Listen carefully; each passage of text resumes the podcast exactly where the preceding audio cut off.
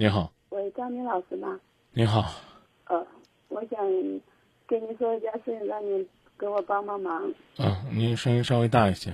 嗯，是这样的，张明老师，就是最近这几个月，我老公老是晚上不回家，有时候一晚上不回家，有时候早上六七点回家，有时候一两点回家。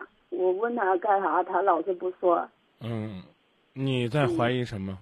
我刚开始的时候，我怀疑他是不是外边有有人了，还是怎么样的。但是在年前的时候，嗯，他跟他妹妹说他上网了，呃打游戏了，说什么，嗯，用信用卡刷刷了钱，然后银行让赔账，让还钱了，他借他妹妹的几千块钱。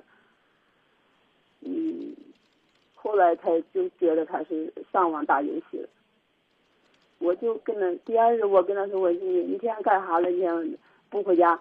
他说，嗯，也不说，就是我跟他就是好说歹说，就是不跟你说怎么回事儿，就是不回不回，该回来就是也就是也刚下班不回来，就是电话一直打不通，就是打电话就是无人接通，一直打，在什么时候打就是就是没有人接。再后来他就他就是，呃，说什么？我有一次我又问了他，我说你你你到底想干啥？还想不想过日子？他还想过日子。我说那你天天不回来这啥意思？他说。嗯，我我我很压抑，我我回来也感觉跟你就是意思说跟我说也解决不了问题，呃，就感觉就是他去外面打打游戏，心里好像就是发泄一下、放松一下，就是这样的。我说那你天天这样子也不是个办法呀，那你天天这样天天上网打游戏，第二天早上上班你不累得慌吗？这天天还我一个人在家带孩子上学干啥的，你不能辅导辅导他吗？呃，他也一说这怎么样，他就是不说话就不吭了。还是他想干啥的，就想该不回来还是不回来，就这样的，我感觉很痛苦。有时候想着这，这样过日子过的啥意思？你就这样，你说你要是有啥负担了干啥了？你就呃，你要不你挣钱少，你就是打两份工还怎么样了？天天去打游戏，那不是回到现实生活中不是还是这样子吗？我就是跟他说，他还是不听，还是这样子，我感觉可无奈，可没有办法。你换一种方式。把你的这种批评换成引导或者鼓励，看看会不会有效果。因为你刚才其实自己也分析了，像他呢，之所以爱打游戏的原因，是因为他在网络世界里边，他可觉得好像他是一个英雄；而在现实世界里边，尤其是在你的面前，他就像个狗熊。那你最起码应该让他知道，哪怕是狗熊，他过的日子也应该是充实的、幸福的、甜蜜的、快乐的，就好像呢，熊大和熊二一样。啊，他们一样能够和光头强斗得不亦乐乎，可是为什么我们就非得要求自己的生活怎样怎样，要求自己的孩子去超越别人家孩子如何如何？所以我觉得这恐怕是一个心态的问题。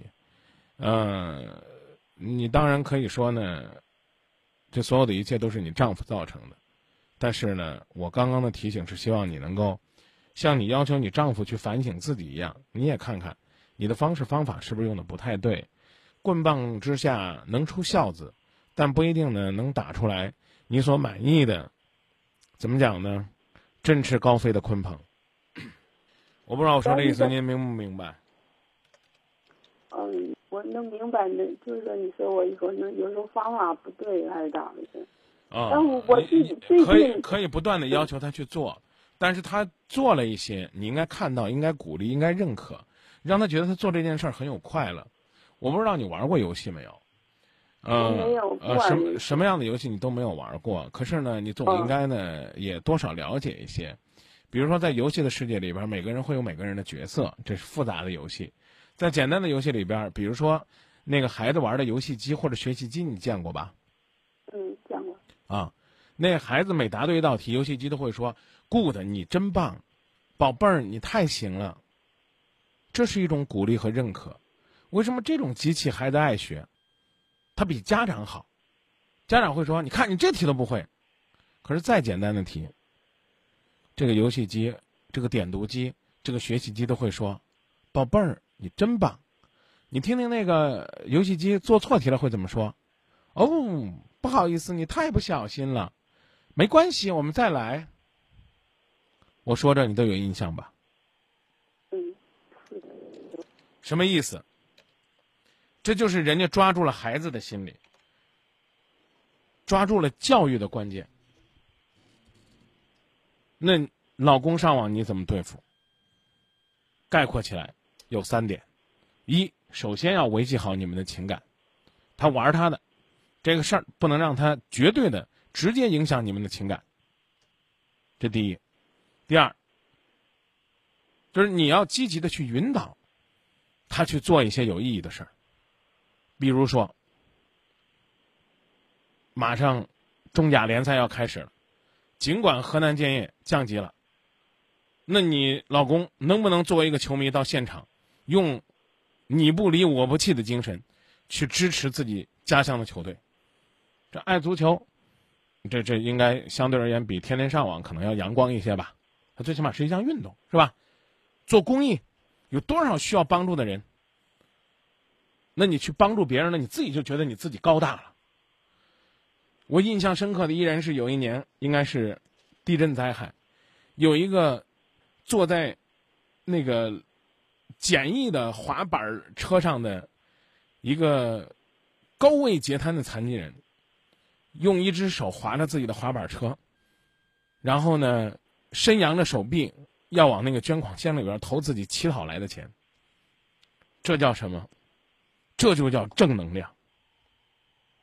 可是你们相互之间在传递什么呢？传递的是负面的信息。你在抱怨他工资低，让他打两份工。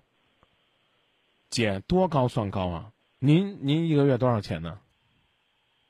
不是张明老师，我不是嫌他工资低啊！不不不，你是不是嫌他工资低？但你刚刚这句话说出来了。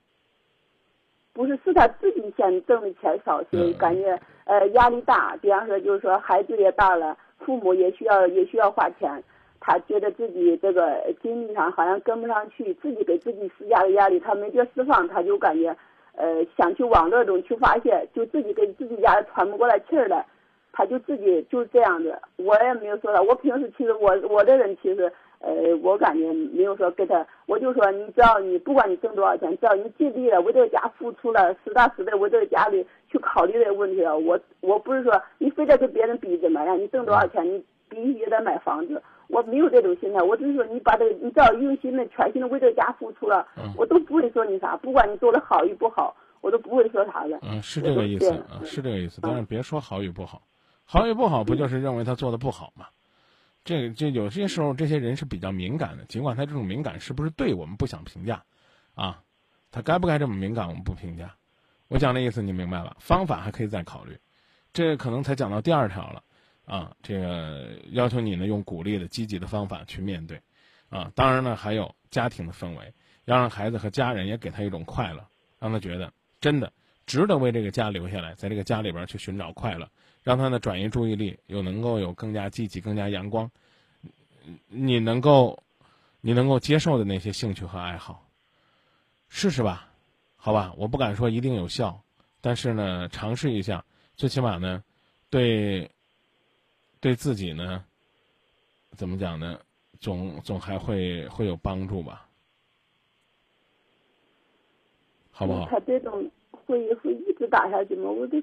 那当时我我跟你讲，这个东西别让我去猜，啊，玩游戏的人多了。你比如说，我也玩游戏，有的时候我也会在电脑上踢两盘足球，我觉得这是一种放松，啊，但是我要跟你讲的是，不可玩物丧志，要让他意识到自己肩膀上有这份责任，自己肩膀上怎么会有这份责任？他他怎么会有这份责任？那一定是，一定是他通过承担这份责任，能够有这份快乐。我讲的意思你明白吧？明白。嗯，我就是有时候找不到方法，是就感觉这些，谁等到他回来，我也好好对他，也从不不敢抱怨他，也不敢。我们请导播呢再联系一下吧，看看呢，究竟呢该用什么样的心态来去面对，面对属于你的。这份这份责任，应该怎么样去强调？强调呢，自己要坚持的这份快乐。